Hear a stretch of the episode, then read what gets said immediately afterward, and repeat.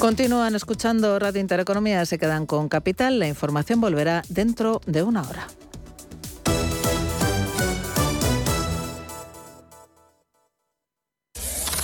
Radio Intereconomía. Eres lo que escuchas. Las 11 y 6 minutos de la mañana, a esta hora conectamos con Historias Reales de Iberia. Me complace informarles que este vuelo es el primero que operamos en España con un combustible de origen sostenible. En Iberia apoyamos el uso de combustible sostenible para contribuir a la transición ecológica de la aviación. Cada viaje cuenta para cumplir nuestro compromiso. Conectando personas, hacemos futuro. Iberia, cada día es el primer día. Hoy en día encontrar la herramienta que pueda resistir el paso del tiempo es fundamental en la renta fija. Es por eso que MFS Investment Management adopta un enfoque Active 360. Visite mfs.com barra Active 360. Érase una vez una tarjeta de crédito, la tarjeta revolving, que te prometía más cosas que el genio de la lámpara. Pero pasó el tiempo y te diste cuenta de que aquello era un cuento. El genio se había quedado con tu dinero. ¿Quieres recuperarlo? Nosotros lo haremos por ti. Somos Durán y Durán Abogados y sabemos cómo hacerlo. Entra en duranyduránabogados.com y que no te vengan con cuentos.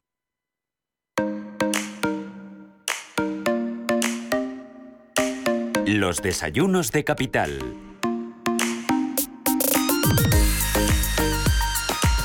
Abrimos nuestra última hora de este miércoles, sería 6 de abril. Les recuerdo que en, un ratito, a las 11 y 20, abrimos nuestro foro fiscal en el 915331851, 915331851 el número de WhatsApp el 609-224-716 para que nos dejen sus preguntas sobre fiscalidad, sobre impuestos, hoy que ha comenzado la campaña de la renta 2021. Antes desayunos capital, nos vamos a ir hoy de viaje, nos vamos a ir hasta Barcelona, nos vamos a ir hasta Alimentaria, que se está celebrando allí en la ciudad de Condal esta semana, abría sus puertas el lunes y va a estar hasta mañana jueves y lo vamos a hacer con una empresa fundada hace ya 45 años por un grupo de empresarios del sector industrial del pan común para crear una línea automatizada en la fabricación de pan exclusivamente para pan rallado. Es una empresa pionera en España que se comercializa bajo la marca Frumen. Así que hablamos hoy con la consejera delegada de Frumen, Cristina Espósito. Cristina, muy buenos días, bienvenida. ¿Qué tal? Buenos días, Rubén. Encantado de saludarte. 45 años, que se dice pronto. ¿Cómo fueron aquellos comienzos y, cuáles son las señas de identidad de una empresa como, como Frumen? Bueno, los comienzos, como todos, no son fáciles, pero eh, estábamos convencidos de que el proyecto iba a tener recorrido, como así ha sido después de 45 años que ya lo hemos demostrado. Y, aquí estamos. Mm, eh, ¿Aquí estáis dirigiendo el producto? ¿A quién? ¿Cuál es vuestro, vuestro perfil de cliente? Eh, nosotros mm, dirigimos el producto hacia tres mm, objetivos, industria, oreca y también el canal doméstico. Mm, Hacemos pan rayado para todos los sectores. Mm, de estos 45 años, ¿qué, qué, qué, etapas destacarías? ¿Cuáles han sido los cambios, las innovaciones, los, los hitos que ha logrado la pues, compañía? Eh, pues empezamos solo con, con una línea. Hoy ya tenemos tres líneas de producción en Azuqueca. Tenemos mm. también otra planta en Rubí con otra línea de fabricación de, de pan rallado y una línea para mises con la que nosotros hacemos los preparados para hacer el, pan para luego rallar y también hacemos mm, mezclas para la industria de la panadería y la repostería. Vosotros, una empresa como vosotros, ¿cuál es el, volumen de pan rallado, por ejemplo, que, vendéis, que fabricáis al, año? Eh, ¿Dónde lo vendéis? ¿A quién se lo vendéis? ¿Cuál es vuestra presencia dividida entre nacional e internacional? Pues eh, ahora a nivel internacional tenemos más o menos un 20% de nuestra producción los kilos entre las dos, eh, las dos plantas de Azuqueca y de Rubí, pues eh, alrededor de 25 millones de kilos. 25 millones, no sabemos ni lo que es eso. No, sabemos, es mucho, no mucho, sabemos ni, idea de lo que es eso. Es mucho pan. Y, en ese 20%, Cristina, ¿a quién se lo vendéis? ¿Cuáles son vuestros mercados internacionales? Pues nosotros siempre hemos tenido una vocación de, de abrirnos al exterior. En Portugal estamos desde hace ya más de 20 años y allí somos líderes tenemos una empresa del grupo pequeñita que comercializa nuestro pan en Francia. Eh, hemos abierto mercado en Israel, en Malta, en Italia. Ahora, a, raíz de la pandemia, el, como las fronteras se cerraron, los eh, industriales de Marruecos también se fijaron en nosotros para proveerles y también el, mercado del retail en Marruecos. Eh, estamos en Nueva Zelanda. Ahora, a raíz también de, pues, con lo que ha pasado con Ucrania, mm, clientes nuestros nos han surgido en Dinamarca, en Ajá. Finlandia. Mm. Eh, estamos también en, en Uruguay, en Oriente Medio. eh, vamos donde nos llaman, Sí. nosotros encantados de servirles. Sí, ahora, ahora hablamos con todo ese tema, consecuencias que puede haber tenido, por ejemplo, el tema ucraniano en lo que se refiere a materias primas, a, a cereales, que cubren un, un, De un locos. mercado importante. Eh, pero antes parada, De loco, en- eh, eh, antes parada, si, si te parece, Cristina, vamos con eso, que, que como dices, hay, hay mucho que contar ahí, pero parada en alimentaria, estamos a mitad de feria, hoy miércoles, termina mañana, ya Sí. estáis presentes en, en Frumen. Eh, ¿Qué estáis presentando? ¿Cuál es vuestra, no sé si vuestra última innovación que nos puedas contar, Cristina? Pues estamos presentando nuestros panes de siempre, pero con las nuevas innovaciones, con los últimos ingredientes. Tenemos panes que añadimos pan, añadimos queso, panes de distintos colores que van del blanco al verde, panes con distintos tostados. Pero hemos sacado recientemente una línea que la llamamos la panadería y la repostería fácil. Son unos preparados que ya va todos los ingredientes incluidos en el en el paquete y luego pues en casa lo único que hay que hacer es añadir agua, amasar y ponerlo al horno. Mm, mm. ¿Cuál- cu- Una línea que tenemos muchas expectativas de que tenga acogida porque es muy fácil hacer pan Claro. como de distintos tipos o hacer también bizcochos y Ah. muffins o magdalenas. Pues qué hambre. Eh, Qué hasta hambre, ahora de la sí. mañana. Está rico. Oye, ¿la feria, la feria cómo está? Eh, alimentaria, ¿qué, qué, qué, qué se cuece por ahí? Pues ¿Qué, qué se teníamos comenta? muchas teníamos muchas dudas porque como los, las fechas inmediatas anteriores a, a- a los preparativos, pues con todos los acontecimientos de Ucrania, el transporte, pues pensábamos que igual la acogida no iba a ser mm, como otras veces, pero no, las expectativas se han cumplido.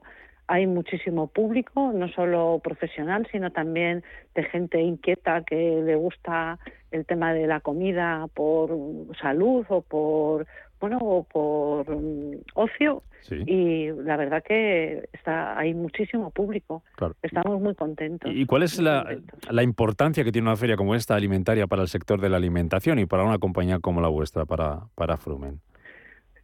Nosotros hemos estado otras mm, otras veces con, con Castilla-La Mancha, íbamos con el pan ecológico porque no Sí. había eh, fabricantes de productos ecológicos como ahora, hace, pues te hablo hace cuatro años, y empezamos ahí y hace ya cuatro años considerábamos que teníamos que estar eh, con nuestra firma, con un stand propio.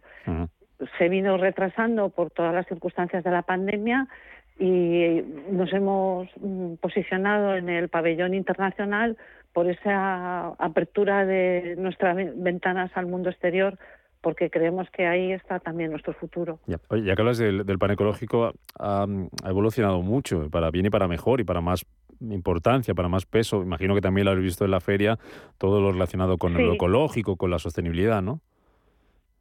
Sí, eh, hay mucho interés por, por evitar los fitosanitarios y los mm, la C que llamamos en nuestro sector de no tener mm, condimentos que no sean saludables. Y sí, cada vez va teniendo más peso, Mm. cada vez nos lo demandan más. Precisamente en Francia, como iniciamos nuestra andadura, fue con el pan ecológico que allí anticipan, van un poco anticipados Mm. en, en este tipo de gustos, ¿no? Ah, eh, eh, Cristina, tema Ucrania, que nos eh, decías. hablábamos mucho al principio, empezamos cuando, cuando surgió todo el conflicto entre Ucrania y Rusia, aprendimos muchas cosas de aquella parte del mundo. Por ejemplo, que, que, que Ucrania era el granero de Europa y que nos suministraba muchas Sí. materias primas. ¿Cómo habéis afrontado eso? No sé si habéis tenido algún problema de, de- de que algún producto no os haya llegado, os haya llegado más, eh, más, eh, más caro, alguno de los cereales, por ejemplo, que, que exportaba. ¿Cómo, ¿Cómo ha sido todo aquello?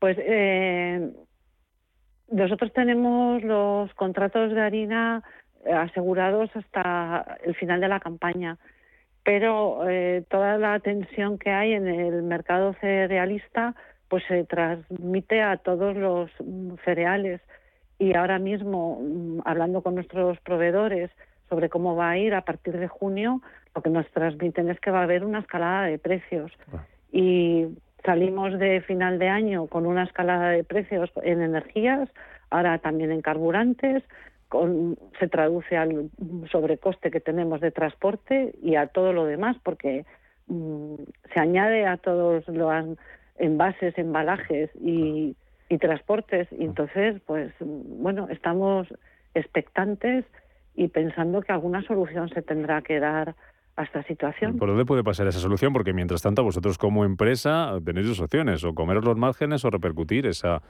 esa subida de precios que os afecta a vosotros también al consumidor. ¿Cómo, cómo, lo estáis haciendo? Pues eh, de las dos maneras, trasladando el aumento de el aumento de costes a los precios y comiéndonos los márgenes para no que se, se, vea afectada la demanda lo menos posible, pero no, es una situación de mucha tensión, de muchísima tensión. Claro. Em, y, y, estamos contagiados de esta tensión, pues todos, desde los proveedores de mm, envases, embalajes, materias primas, transportes, hasta nuestros clientes y el consumidor final, por desgracia. Por si fuera poco, nos encontramos con el tema de los transportistas, con los paros. ¿Os afectaron de alguna manera? Eh, ha sido de locos, ha sido de locos, pero ya parece que se está relajando y, y, bueno, hemos mm, con retraso, pero hemos podido cumplir nuestros compromisos. Mm. Hemos tenido que ser pacientes todos, los, los industriales proveedores y también los, los clientes. Mm, un par de cosas más, eh, Cristina. Estamos hablando con, con Cristina Espósito, la consejera delegada de, de Furman, hablando del plan rayado, el pan que es un producto básico en la, en la cesta familiar. y puede estar, ¿Se puede ver afectada la calidad por todo esto que estamos viendo, estos problemas? Nosotros no, no, no, no nos lo podemos permitir. Nuestros estándares de calidad tienen que estar siempre cubiertos, no lo podemos eh, trasladar. Nuestras materias primas son de, de primera calidad y no podemos eso ponerlo en cuestión. Mm. Y uno más, utilizamos, utilizamos bien el pan rallado en España. Eh, o danos algún consejo, algún secreto, vosotros que sabéis mucho de, de esto, porque eh, he, leído a gente que sabe mucho de esto de que no es igual cualquier pan rallado para cualquier producto. No, eh, el pan, pues para cada mm, tipo de alimento que vamos a elaborar, pues hay un pan rallado, si queremos un... ¿Y eso lo sabemos en España o tiramos eh, con el mismo para todo? Ya cada vez se va pidiendo más la especialización. Pues tenemos panes crujientes que para las croquetas son estupendos, el panco y va fenomenal para para las, los pescados, luego tenemos una tempura que va fenomenal para las verduras, eso ya también se va, somos cada vez más exigentes. Los más innovadores. los acabados mejores. Y, y tenemos un pan que eso en, ya no lo están pidiendo en Europa, que siempre van, van un poco por delante.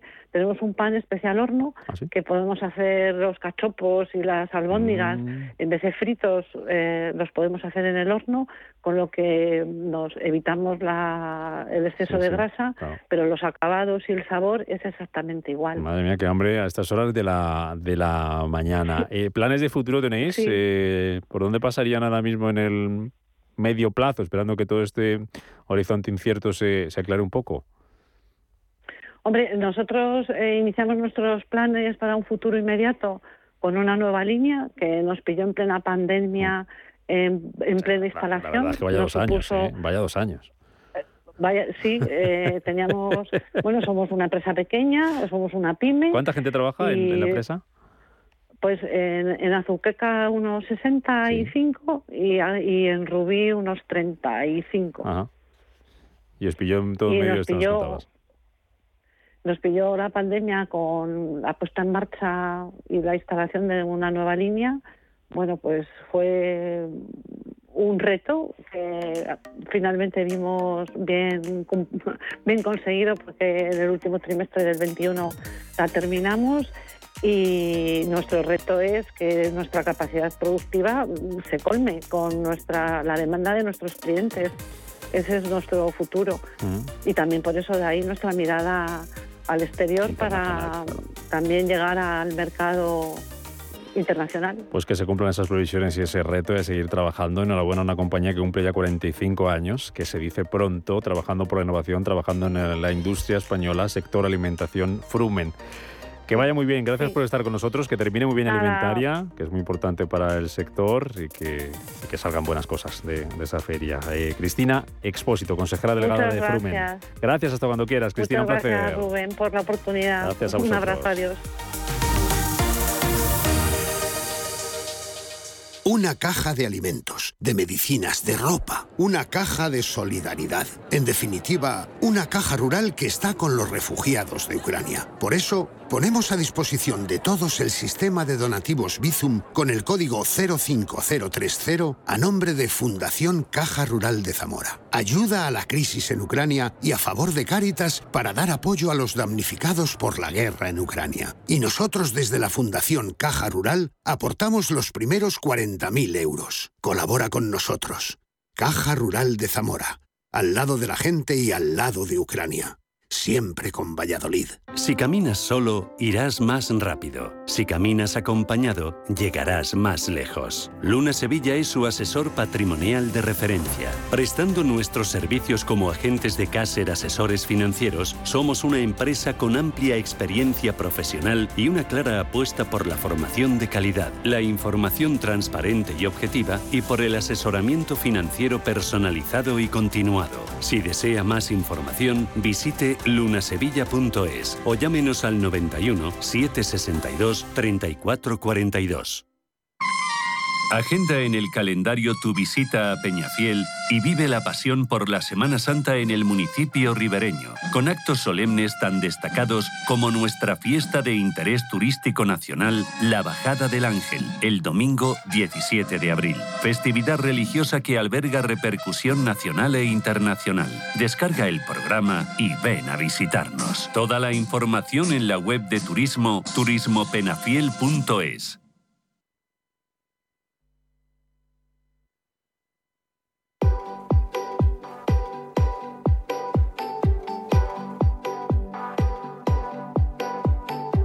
El Foro Fiscal.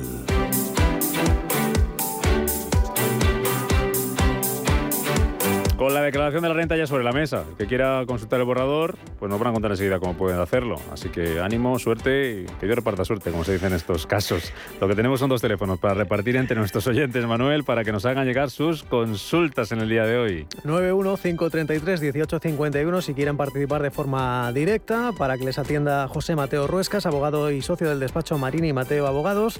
Claro que también pueden enviarnos un mensaje o enviarnos un audio a este teléfono de WhatsApp 609 224-716. Seguro que tienen eh, muchas dudas sobre la declaración de la renta. Eh, Yo me sé de uno que se ha pegado un susto esta mañana Sí. haciendo el borrador. Sí, entre sí. el- el- el- claro, porque hay dudas. Uno no se acuerda, no sé por qué, cuando se habla de Hacienda, pues la memoria es selectiva, entonces no, no recuerda muy bien cómo va. Si es menos, si te pagan, no te pagan, si es más, siempre uno quiere que salga a favor. Entonces, va a haber algún susto este año la declaración de la renta. Desde luego, hay novedades, hay novedades. De hecho, hasta hay una, una casilla para, para las criptomonedas, eh, pero ya saben, ha arrancado hoy, pueden solicitar el borrador y confirmarlo y el calendario es el siguiente. 5 de mayo, presentación de declaraciones por teléfono, la presencial en oficinas el próximo 1 de junio. El plazo, ya saben, finaliza el 30 de junio, aquí no cambia. Y las liquidaciones a ingresar, eso sí, con domiciliación bancaria, el 27 de junio. ¿Quiénes están obligados a presentarla? Los que tengan rentas superiores a 22.000 euros de un único pagador o 14.000 si tienen más de uno también. Aquí se incluye a los que hayan cobrado ayudas eh, por estar en ERTE y también, al margen de la declaración de la renta, también quienes tengan ganancias patrimoniales de más de 1.600 euros. Este año además se suben los tramos para las rentas de más de 300.000 euros y hoy le vamos a ofrecer algunos aspectos clave que todo inversor debe tener en cuenta mm, al hacer la declaración de la renta. Para ello contamos con Avante Asesores. Paula Satrustegui es socia de asesoramiento patrimonial de Avante. ¿Qué tal, Paula? Muy buenos días. Hola, buenos días. Muchísimas gracias. Eh, a usted por atender la llamada de Capital Intereconomía. Suben los tramos para las rentas más altas, pero también para los ahorros más altos. ¿Hay algo que puedan hacer para no perder tanto en la declaración? Pues efectivamente, el 1 de enero del 2021 subieron los tramos, como bien dices, para, para también para los ahorros, ¿no? Lo que llamamos la base eh, del ahorro. Y para rentas superiores a 200.000 euros, pues hay un nuevo tramo en el que van a tributar al 26%. Yo creo que aquí lo más importante es entender cómo tributan los productos financieros y ver si podemos compensar, ¿no? Algunos con, con otros, ¿no? Las rentas positivas con las con las rentas negativas para intentar minimizar el pago de ese de ese impuesto o por otro lado intentar ir a productos pues que no generen eh, rentas a no ser que produzca se produzca la, la venta, ¿no? Eh, claro, eh, en ese sentido, ¿qué aspectos podrían tener los inversores a, la hora de, hacer la declaración de la, de la renta? No sé, ¿cuáles son los productos financieros con más ventajas fiscales? Mm. Nosotros ahí pensamos que un producto con muchas ventajas fiscales es el fondo de inversión. Eh, ¿Por qué? Porque por un lado el fondo de inversión no te genera rentas durante el año, a no ser que se produzca la venta, es decir, no te da dividendos, con lo cual al no tener rentas durante el año, tú no vas a tributar a no ser que eh, se produzca la venta, con lo cual tú puedes tener una inversión durante X años, durante esos años no estás pagando nada de dinero a Hacienda y dentro de cinco años, por ejemplo, cuando se produzca la venta, es ahí cuando vas a tributar. Además, tiene otro beneficio que muchas veces dices, bueno, pues yo compro hoy este fondo de inversión, pero a lo mejor el día de mañana quiero tener más riesgo, menos riesgo, estar en una zona geográfica o estar en otra. Y el fondo de inversión lo que nos permite también es traspasar de un fondo a otro cumpliendo ciertos requisitos sin impacto fiscal. Es decir, yo hoy tengo un fondo determinado, dentro de tres años cambio el fondo a otro fondo y lo vendo dentro de seis años. Pues dentro de seis años tributaré desde la fecha de compra y ese traspaso lo que nos permite es hacer un diferimiento fiscal que es muy importante a la hora de, tributar. Es eh, el único que o el que más trae cuenta porque, eh, Paula, los planes de pensiones bueno, pues es que directamente cada año se sigue recortando esa aportación. Es decir, planes de pensiones eh, casi que no, eh, en 2021-2022. O sea, ahí por un lado yo creo que el plan de pensiones es un producto eh, muy bueno para ahorrar para la jubilación, pero no es suficiente, como tú bien dices, por el tema del recorte que nos que están haciendo desde el gobierno para reducir las aportaciones. Entonces, ¿por qué pensamos que el plan de pensiones es una buena opción? Porque desde el punto de vista fiscal, cuando tú aportas al plan de pensiones vas a tener una deducción importante, es decir, Hacienda nos va a devolver nuestro tipo marginal, que puede ser entre el 19 y el 47% de lo aportado. A cambio, en el momento del rescate tributaremos como renta del trabajo, o sea, como si nuestra, nuestro trabajo nos hubiese generado esa renta, ¿no? Con lo cual también tributaremos ahí. Ahí estamos jugando a dos impactos fiscales. Uno, el diferimiento fiscal, es decir, hoy me estoy ahorrando unos impuestos que voy a tener que pagar dentro de 5, 10, 15, 20 o incluso 30 años. Y por otro lado, también estoy jugando a que probablemente mi tipo impositivo en mi jubilación sea inferior al que me estoy ahorrando ahora, ¿no? Eh, lo que tú bien dices es el problema que tenemos es que podemos aportar muy poco ahí. Entonces, aunque es muy importante que generemos cierto colchón para nuestra jubilación, porque tenemos que ser conscientes de que las pensiones el día de mañana pues no van a ser las mismas que, que tienen nuestros padres a día de hoy es verdad que esa aportación de, de 2.000 euros en 2021, pero que ha bajado a 1.500 euros en 2022, no es suficiente para generar ese colchón y tenemos que utilizar otros, otros vehículos. Digamos que, bueno, que no se incentiva para nada desde las autoridades eh, pues fomentar estos planes de, pensiones eh, privados. Una pregunta que se hacen eh, muchos, muchos pequeños inversores, ¿tienen retención los productos financieros? Eh, sí, mira, ahí la retención es como un adelanto de impuestos que hacemos Hacienda, ¿no? Hay determinados productos que tienen dos tipos de renta, ¿no? Una que llamamos explícita y una que llamamos implícita. Os pongo un ejemplo, las acciones. Las acciones durante el año nos pueden dar dividendos, que es una renta explícita, y luego, por otro lado, el día que la vendamos, tenemos otra renta, que es una renta que llamamos implícita. Hacienda quiere cobrar en algún momento, ¿vale? Normalmente los productos que tienen dos tipos de renta suelen tener, suelen tener retención en la renta explícita, en este caso el dividendo, y sin embargo la renta implícita no tiene retención. Luego hay otros productos que solo tienen un tipo de renta, por ejemplo los fondos de inversión, que como decíamos antes, eh, tú tributas en el momento de la venta. Los fondos de inversión, como no tienen rendimiento explícito y solo tienen rendimiento implícito, esa única renta que tienen es la que tiene retención. Luego tenemos excepciones como las letras del Tesoro, ¿no? Pero como norma general podemos decir que Hacienda va a practicar retención en al menos alguna de, las rentas que genere el producto financiero que tenemos. Si tienen dos tipos de rentas, eh, nos retendrán en la explícita. Si solo tienen una única renta, nos retendrán en esa única renta que tenemos. ¿Hay algún otro, hablábamos de planes de pensiones, algún otro producto que tribute en la base general? ¿Cuáles son esas ventajas o inconvenientes? Hmm. Ahí como, eh, como productos que tributen en la base general también están los seguros colectivos que a lo mejor algún oyente eh, tiene, ¿no? Eh, que son pues aquellos que se han ido generando también pues igual que los planes de pensiones, ¿no? Compromisos por pensiones para jubilación, fallecimiento, invalidez y, dependencia. Y es exactamente igual. Tributarían en la base eh, general en el momento del rescate como renta del trabajo, ya que en el momento de la aportación no se tributó por la por la misma. El resto de productos financieros, así como la venta de inmuebles, va a tributar en, en la base del ahorro, que es la parte barata del impuesto. Claro, eh, ya para terminar, eh, Paula, eh, aquí siempre, bueno, pues tratamos de, buscar, bueno, pues minimizar las cargas fiscales sobre, bueno, sobre nosotros, sobre nuestra familia, sobre nuestra empresa en este caso.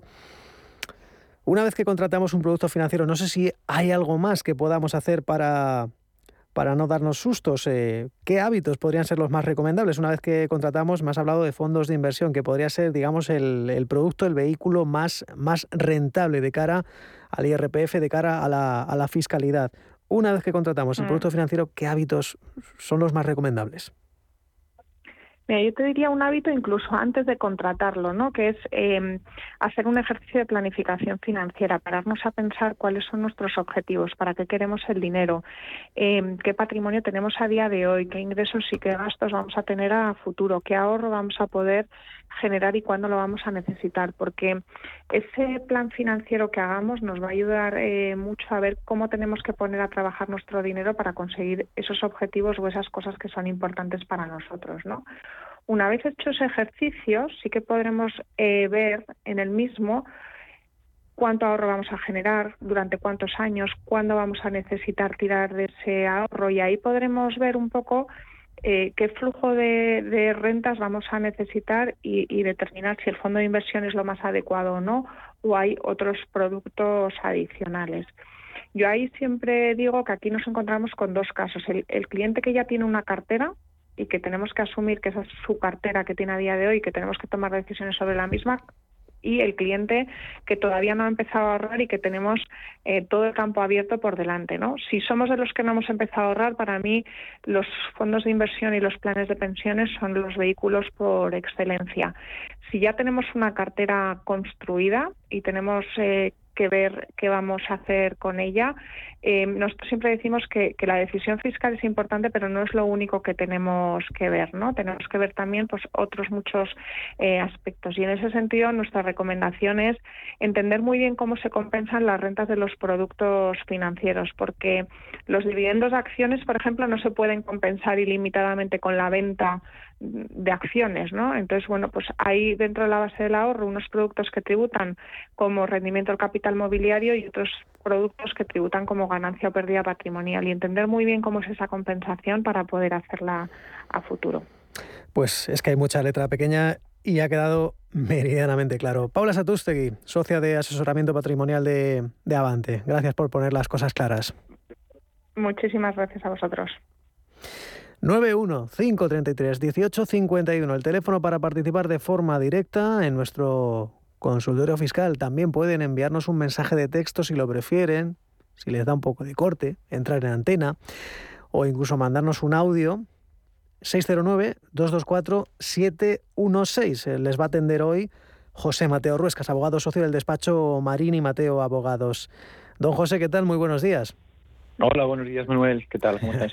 bueno, eh, aquí ya la carne en el asador, tienen, bueno, además es que también no es el único impuesto que hay que presentar, por cierto, José, o sea, todavía hay que presentar más cositas, eh, no solo el IRPF, pero bueno, eh, para el común de los mortales, pues comienza ahora esta campaña de dos meses largos hasta el próximo 30 de junio. Hablábamos con Paula Satrustegui de Avante Asesores, hablando de, mm. bueno, pues de la fiscalidad de los eh, productos financieros. Entiendo que vosotros en, en el despacho también vendrán muchos, muchos clientes que no saben, que a lo mejor no entienden eh, pues eso que hablaba antes eh, Paula de la compensación eh, de, una cartera, de dividendos, hmm. de, cuáles son los vehículos en este sentido que tienen la mayoría de clientes, los, los productos de ahorro.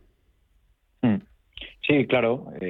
bueno, normalmente los clientes que, suelen tener una cartera de, valores ya suelen estar más familiarizados con este tipo de, de productos y de obligaciones fiscales. Muchos de ellos, o la mayoría, suelen tener también que hacer impuesto al patrimonio y bueno, ya vienen un poco sobre aviso. Igual que algunos de ellos pues también tienen que presentar modelos de 720 y bueno, para la mayoría de los, de los contribuyentes son productos que les suenan extraños, pero es verdad que para los, los, clientes que tienen inversiones sí que les suena todo muy familiar, ya están un poco, están, están un poco ya avisados de, los, de sus obligaciones. Que por, que bueno, este, este año incluso hay una novedad eh, que es eh, las eh, criptomonedas. Hay incluso una, una casilla para las criptomonedas en la, en la, hmm. declaración de la renta. Sí, bueno, en realidad en efectos prácticos, bueno, es más yo creo que es, un poco más eh, es más digamos marketing fiscal que digo yo no decir, al final antiguamente lo único que pasa es que la casilla se tenían que declarar como otros otro tipo de, productos de, digamos productos de rendimientos o de, capital mobiliario y ahora se ha hecho una casilla específica para identificar las lo, que son las criptomonedas. Pero bueno sí que es importante entender que en realidad las criptomonedas como tal es que depende cómo y quién se tributa porque no es lo mismo el que crea eh, los, que minan y crean, y crean criptomoneda, que tienen una tributación, actividad económica, los que compran, que en realidad eso no, no, tienen que hacer nada, porque es como cuando te compras una casa, eso en sí no tiene, no tiene, no tiene una tributación específica, sino cuando se venda o cuando genere algún tipo de rendimiento. Entonces, si se generan rendimientos, tributan como las acciones, como rendimientos de capital inmobiliario, y si, y si se venden, entonces sí se generan unas ganancias, una ganancia, como cuando se vende una acción. Eh, la diferencia entre la compra y la venta se genera. Como decías. unos rendimientos. Claro, la, la mera tenencia de criptomonedas sí que afectará al que haga, al que haga impuesto al patrimonio, claro. Ahí sí ahí sí porque tendrá que declarar que, es la, posesión de, ese patrimonio. O si los tiene en el extranjero, tendrá que declararlo en el 720. En realidad se han creado casillas específicas, pero bueno, antes ya estaba. Pero bueno, sí, ayuda a aclarar un poco la casilla. Por clarificar, pero también hay, bastante marketing. Vamos a ver, eh, vamos a abrir ronda de consultas. Saludamos Alberto, ¿cómo está? Buenos días. Hola Alberto. Vaya, pues, pues hemos perdido a Alberto. Bueno, no pasa nada porque también nos llegan eh, algunas, algunas consultas por WhatsApp. Hablábamos antes de criptomonedas. ¿Qué pasa si, por ejemplo, una persona, eh, José, opera con CFDs, con apalancamiento y ha hecho ingresos? ¿Cómo debería reflejarlo en la declaración? Eh, vamos a ver. en principio, este tipo, este tipo de productos híbridos, ¿vale? Mm. lo que son la compra y la tenencia en sí del producto, como tal no, no tiene una tributación, no, es un ingreso. O sea, no, no tiene que declarar ningún tipo de, ingreso como tal. Simplemente cuando lo que decía anteriormente las criptomonedas es el mismo criterio. Si, si genera algún tipo de rendimiento, tributará como rendimientos de capital mobiliario, como las acciones o los, los rendimientos que generan unos fondos. Cuando vendan, si, o si, eh, si luego eso, por ejemplo, nos, nos, ha pasado algún caso, gente que compra stock options o que compra warrants, estos productos que son opciones de compras, en realidad la compra en sí no genera ningún, ningún rendimiento. Cuando luego se ejerciten esas opciones de compras, eh, lo que tributarán serán los dividendos de lo que he comprado, de las acciones que he ejercitado. Pero en realidad es muy importante entender que comprar algo en sí ya tributa, si, si bueno, por impuesto transmisiones o por IVA si lleva, que no es el caso, pero eh, eso tributa, la adquisición en sí no genera ninguna, ninguna, sino sus rendimientos, que son lo que tienen que tributar. Como acciones y como cualquier otro tipo de productos relacionados con, la renta variable. Vamos a dar paso ahora si lo tenemos. Alberto, ¿cómo está? Buenos días. Hola, muy buenos días. Cuéntenos. Agradecerles a ustedes. que nos dejen participar. Eh, vamos a ver, Buenos la días. pregunta es muy sencillita. Buenos días. Eh, yo tenía unas acciones de Bankia que han sido canjeadas por acciones de Bankia debido a la fusión. Eh, entonces, el, el hecho fiscal, es decir, la plusvalía o minusvalía, ¿qué tengo que declararla? ¿A la venta de esas acciones o eh, en, en el momento del canje también se, se puede declarar? Bien. Es un tema complejo. Es un tema complejo. Yo también he tenido muchas dudas al respecto, porque claro, en realidad, eh, teóricamente, teóricamente, mi valor de adquisición, ¿vale? Es el valor que me dieron en el canje. ¿Vale? El valor que me dieron en el canje, no el valor originario de las acciones. ¿eh? Eh, y el valor de transmisión es el valor por el que yo las he vendido. Entonces, cuando él tenga que declarar en renta, o se tenga que declarar en renta, tendrá que ver el valor del canje como valor de adquisición y el valor de venta como valor de venta. En algunos casos, lo normal es que muchas personas hayan tenido pérdidas, pérdidas patrimoniales, porque el valor de canje es muy probable que fuera superior al valor de acciones de Bankia, salvo que luego le canjearan por acciones del, de, de CaixaBank en algún caso. No, no, no, no, Entonces es que creo no me he situación entendido. diferente. No, eh, Dígame, dígame, vamos a dígame. ver, el momento, eh, no, no, es que el momento del canje ha sido el año pasado, ¿no? Entonces, Vale, ah, se yo refiere los canje de compré, acciones de Bankia a Caixa. A Cai- a Caixa. eso es, eso es. Ah, vale, vale, ahora Eso lo es, entonces, Vale, entonces yo, la- yo- el canje ha sido el año pasado, entonces mm, lo que tengo que saber, lo que quiero saber es si tengo que, por el hecho del canje, eh, declarar la plusvalía o minusvalía desde el momento en que compré o lo tengo que diferir al, al momento en que venda esas Claro. acciones. No, no, no, no, yo considero que no es una transmisión como tal, es una adquisición. Es adquisición por canje. O sea, en realidad, en la la- cuando yo tengo unas acciones y me las canjean por otros, no estoy generando una transmisión, es un ingreso. Entonces, usted tendrá que declarar eh, el valor. Yo entiendo que usted el, el- el valor que tendrá que declarar será el valor diferido entre el valor de un originario y cuando usted venda. Porque en sí el hecho de que le canjeen unas acciones por otras, yo entiendo que no es una transmisión a efectos fiscales. Le están cambiando un producto por otro. Pues Con que es un tema dudoso y discutible, ¿eh? porque eh, sí que es verdad que hay una alteración patrimonial, pero producto forzado por un, un- un cambio de- de- en el valor de la acción. Es como cuando yo tengo una acción a un valor y, y el valor sube y baja. Es- esa alteración del patrimonio como tal no genera no genera una, una alteración Bien. patrimonial, no genera una ganancia. Pues seguimos avanzando en el consultorio. 915331851. Juana, buenos días. Sí, hola, buenos días y muchas gracias eh, por la atención. Nada, Eh, mi consulta días. es sobre, buenos días, sí, sobre vivienda habitual. Y bueno, y la tributación en este caso es en Guipúzcoa, ¿eh? por aclarar. Eh, se trata de una vivienda comprada en el año 94 y hasta el 2017 es vivienda habitual, ¿sí? 2017 y 18 se alquila, ya se tributó por el alquiler, y en el 19 vuelven a Mm. vivir hasta... Perdón. Sí, 2017 alquiler, Juana. Eso es. Entonces, en el 2019 vuelven a vivir en la vivienda y se vende en junio del 2021. Entonces, eh, la primera consulta es, eh, al no haber pasado tres años de nuevo como vivienda habitual, sino dos años y medio, ¿se con- podría considerar vivienda habitual para la reinversión? Am, a ver, en principio la, el- el- la norma tributaria eh, dice que la vivienda habitual solo es aquella vivienda que se ocupa durante un, un- un- un plazo de tres años, ¿vale? Em, en este caso, efectivamente, no se cumple el criterio, ¿vale? En los casos, no se cumple el criterio.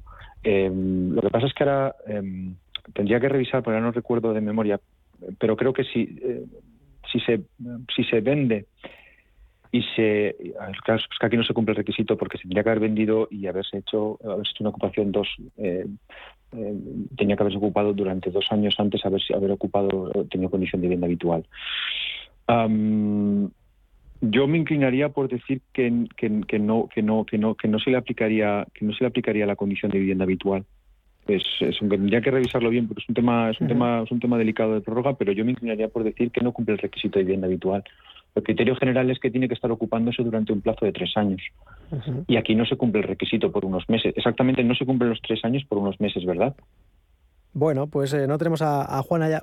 Para Ah, responder, tenemos eh, a otro oyente al que le vamos a saludar. Es cierto que aquí, bueno, pues eh, en general, ante la duda, Hacienda, en fin, si se trata de interpretaciones, Sí. pues para beneficiarse, por así decirlo, es que el la agencia es tributaria. bastante claro respecto Pero- de lo que Hacienda pero bueno, considera que es vivienda habitual Dos años y medio no es, son esos, esos plazos de tres años. Saludamos a Luis. Buenos días, Luis. Buenos días. Yo quiero hacerles una pregunta, creo que muy sencilla. Díganos. Es si, si las pérdidas obtenidas por la venta de acciones o fondos de inversión se pueden compensar con los dividendos obtenidos en, en ese año. O hay que vender otros activos con ganancias para compensar estas pérdidas. Vale. Sí, bueno, la pregunta, esta pregunta sí, es, es, es bueno, fácil, es, está clara, esta sí que está clara. Eh, vamos a ver, en principio, las, las pérdidas patrimoniales que tengan un ejercicio se me permiten compensar hasta un 25% en el ejercicio fiscal. Eh, y, eh, Dígame. el- No se que es la llamada. Si nos ha Antes. colado un Sí, oyente, no sí. pasa nada. Estábamos con Luis, que era una pregunta bastante cortita esas y al pérdidas- pie, ¿no? Las pérdidas Sí, por eh, acción o fondos, si se nos podía compensar con los dividendos, sí. hasta un 25% de la pérdida en el ejercicio fiscal donde estoy declarando. Y el resto me permite Hacienda de- eh, en- compensar en los próximos cuatro años. Entonces, si yo, por ejemplo, he tenido 20.000 euros de, eh, de ganancias en, en rendimientos de bienes muebles y he tenido 20.000 de pérdidas, Hacienda me va a permitir ese año compensar 5.000 euros de esas pérdidas con los 20.000 de ganancias y tributaría por 15. Y los otros 15.000 que no me he podido deducir me va a permitir compensarlo con pérdidas en los siguientes cuatro ejercicios fiscales. Perfecto. Es una Pues- norma que yo tampoco acabo de entender, pero esa es la que es. Es la que es. la sí, que es. tenemos Debería permitirme compensar el mismo ejercicio, pero solo nos permiten declarar pérdidas por un máximo de un 25. Cierto, con otros productos sí, pero en el caso de los dividendos, pues ya han escuchado la consulta de Luis. Eh, vamos con, ahora sí, Teresa, que estaba antes ahí. Buenos días, Teresa. Días. Yo quería hacer dos preguntas al analista. Gracias por la información y por su ayuda.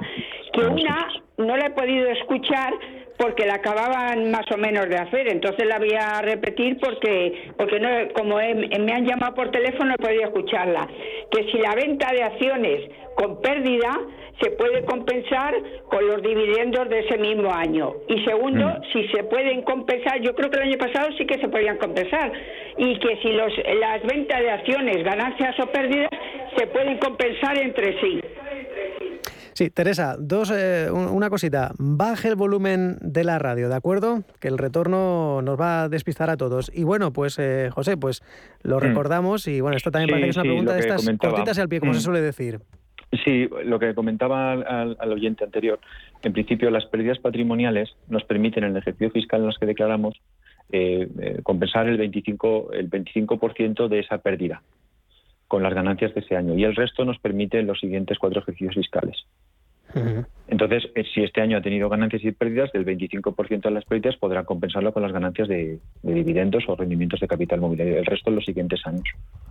Esa es la norma que establece Hacienda. Bien, pues el 91-533-1851, o si lo prefieren el teléfono de WhatsApp para participar de otra manera, eh, indirecta 609-224-716. Nos ha escrito un oyente, dice, consulta para Hacienda, dice, heredé una casa por un valor catastral de 125.000 euros. La he vendido en 100.000. Dice, ¿esta minusvalía me la puedo deducir con plusvalías de fondos de inversión? Muchas gracias.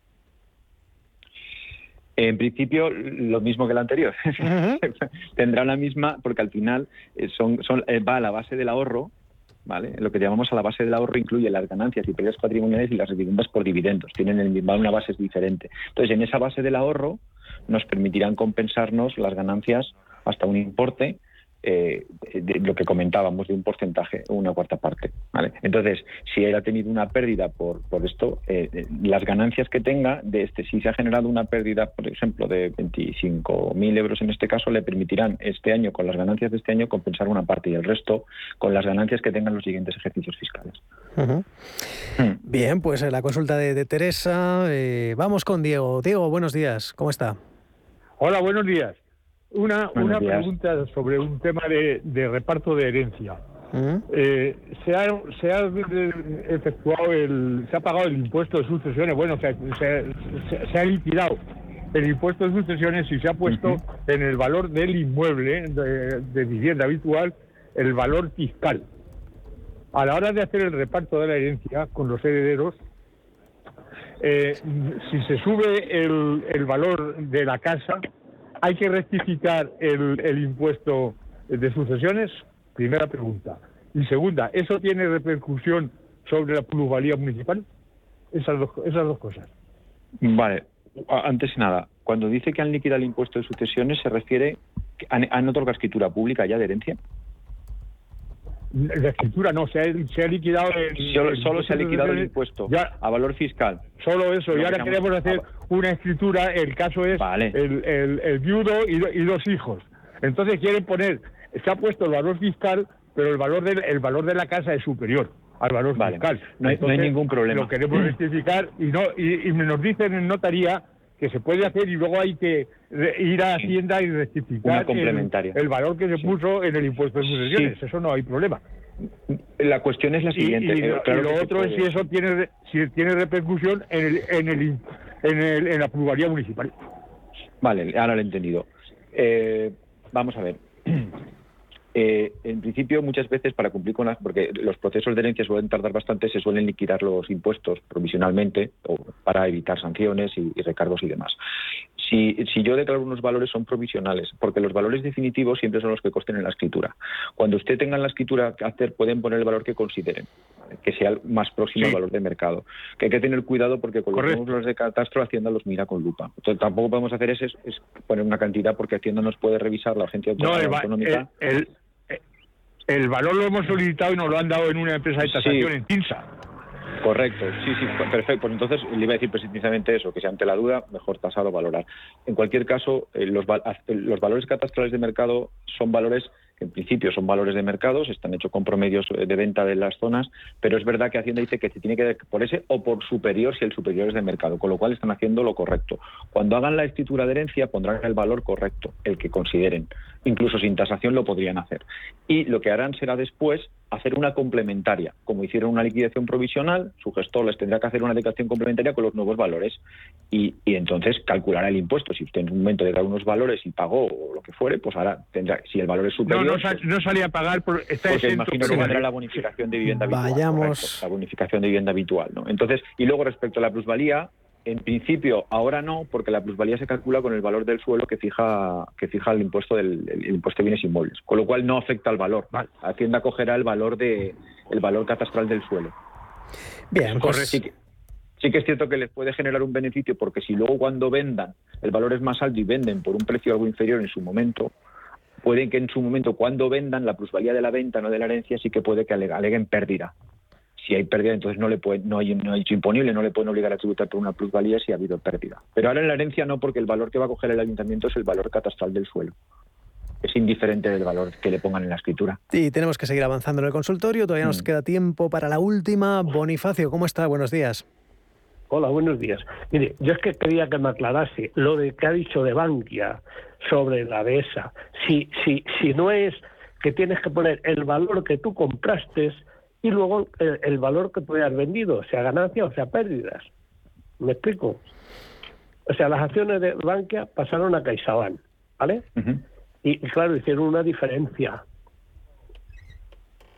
¿Sí? ¿Me oye? Sí, le escuchamos, le Sí, sí, escuchamos. Sí, sí, sí. sí, sí, eso. Entonces, mi pregunta es, si no tienes que poner, si a ti te ha costado cuatro las acciones de Bankia, digamos, como luego hubo un encanje diferente, tú a la hora de vender tendrás que poner los cuatro que te ha costado Bankia.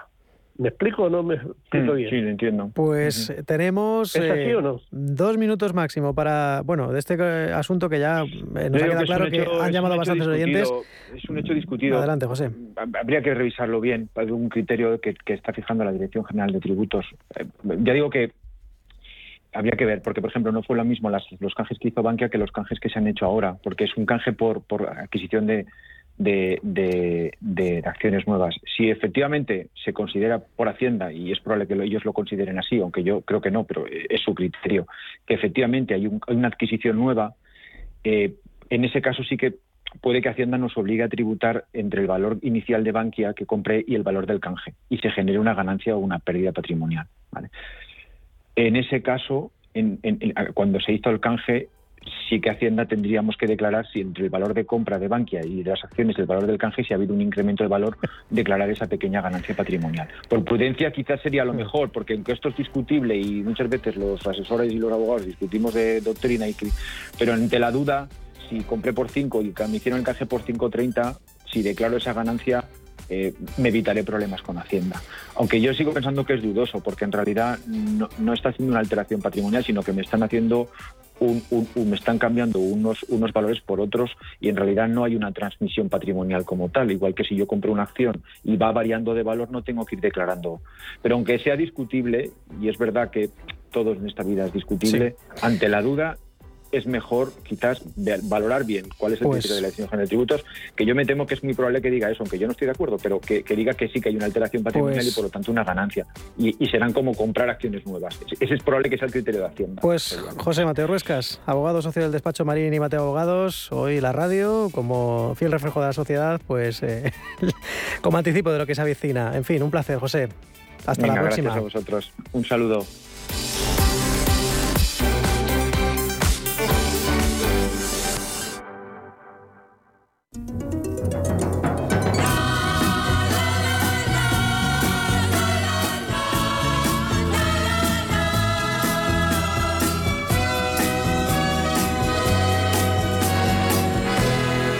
Pues nos vamos, escuchando ya a Masiel, a los 54 años, 54 años, que se cumplen de este momento, la victoria de Masiel en Eurovisión. Año siguiente, como ya bien saben ustedes, eh, ganaba Salomé en cuádruple empate y desde entonces hemos vuelto a pisar lo más alto del podio. Fue un 6 de abril del año 1968. Como así nos vamos, llegan las noticias a Radio Intereconomía a las 12 y después Ángeles Lozano y al frente de media sesión. Mañana estamos por aquí a las 7. Que pasen un buen miércoles. Adiós.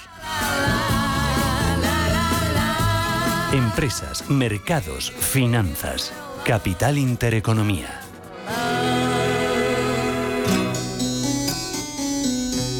He comes home every evening. His work can't get him down. But there in the doorway,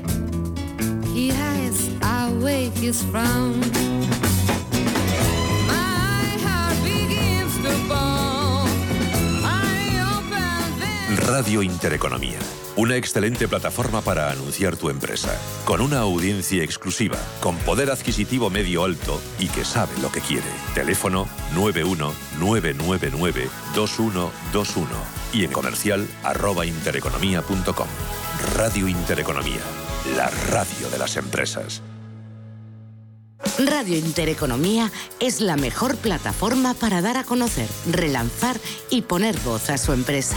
Nuestro equipo comercial le asesora para conseguir sus objetivos. Contacte con nosotros. Teléfono 91 999 2121 y en el mail comercial arroba intereconomía.com. Radio Intereconomía, la radio de las empresas.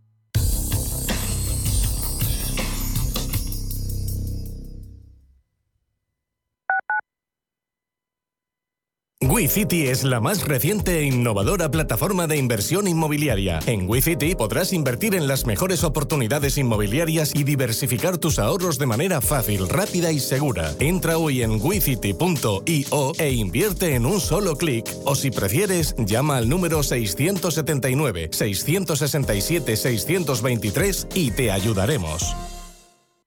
A la hora de alquilar mi casa tenía muchas dudas. ¿Y si no me pagan o no cuidan el piso? En Renta Garantizada cobrarás tu alquiler todos los meses y se encargarán de todas las gestiones por ti. Renta Garantizada, la única que asegura el cobro de tu alquiler. Alquila tu casa con total seguridad. Infórmate en el 910 1095 o en rentagarantizada.es. Si te gusta el séptimo arte, Vivir de Cine es tu programa. Dirigido y producido desde Hollywood por José Ignacio Cuenca y presentado por María Ayer. Toda la actualidad del cine, estrenos, festivales y críticas sin olvidar los clásicos. Los jueves de 10 a 12 de la noche y los viernes de 1 a 3 de la madrugada, Vivir de Cine